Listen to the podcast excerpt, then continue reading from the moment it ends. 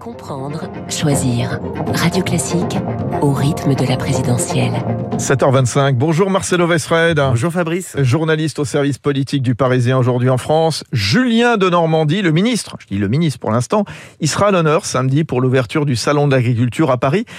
Mais il pourrait y faire également ses derniers pas justement comme membre du gouvernement puisqu'il est pressenti pour diriger la campagne d'Emmanuel Macron. Oui, et ils ont été euh, nombreux, Fabrice, à briguer ou à rêver de ce poste éminent, mais c'est Julien de Normandie qui devrait décrocher la timbale. Un ministre qui ne cherche pas les médias, qui n'est pas le plus charismatique des marcheurs, mais qui coche les cases que recherchait Emmanuel Macron pour faire une campagne commando. D'abord, Julien de Normandie est un fidèle parmi les fidèles. Il travaille auprès d'Emmanuel Macron depuis les années Bercy.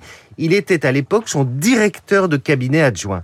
Ensuite, c'est un homme qui sait garder les secrets à double tour. Très important. De Normandie a fait partie des conjurés qui ont réfléchi, conçu l'assaut sur euh, l'Élysée dès 2015. C'est aussi un homme de dossier, ingénieur de formation. Il aime aller dans le détail des réformes avec une petite tendance techno. On le sait moins, c'est par ailleurs un connaisseur des appareils politiques. Il a écrit les statuts d'En Marche, mouvement dont il a été l'un des dirigeants. Enfin, et c'est déterminant, il a très peu d'ennemis dans la majorité. Dans l'équipe de campagne, il pourrait travailler en binôme avec Sébastien Lecornu. Le ministre des Outre-mer occuperait une fonction plus politique. À l'agriculture, euh, on peut faire son bilan? Oui, il s'est investi à fond. Il joue d'ailleurs d'une bonne image chez les professionnels. Un conseiller euh, du gouvernement me disait, vous l'aurez remarqué, les agriculteurs, on ne les a pas entendus gueuler depuis que De Normandie est là. Euh, le ministre a obtenu une revalorisation des pensions de retraite des agriculteurs et une réforme de l'assurance récolte face au dérèglement climatique. Deux bémols toutefois, l'exécutif voulait obtenir euh, la juste rémunération pour les producteurs. Il reste du chemin à parcourir. Et sur le glyphosate, le gouvernement n'a pas réussi sur le quinquennat à trouver d'alternatives au fameux herbicide.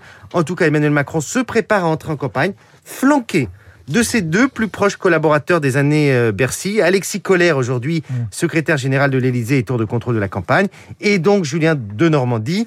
Euh, on peut dire que c'est une équipe qui a eu le temps de se roder.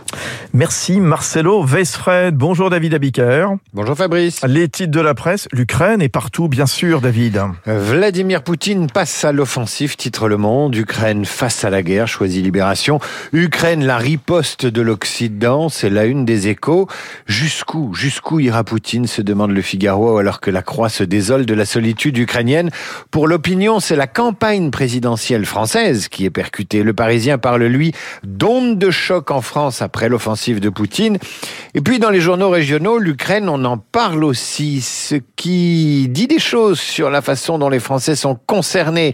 La presse quotidienne régionale qui s'empare du sujet, le Dauphiné se demande si la guerre est inéluctable. Quant à la Provence, elle fait la une sur la peur de la Heureusement que le canard est là pour faire euh, des blagues et ironiser sur l'échec des tentatives de médiation française du président Macron. Le canard qui fait dire à Macron, avec Poutine, je me suis planté à l'oral.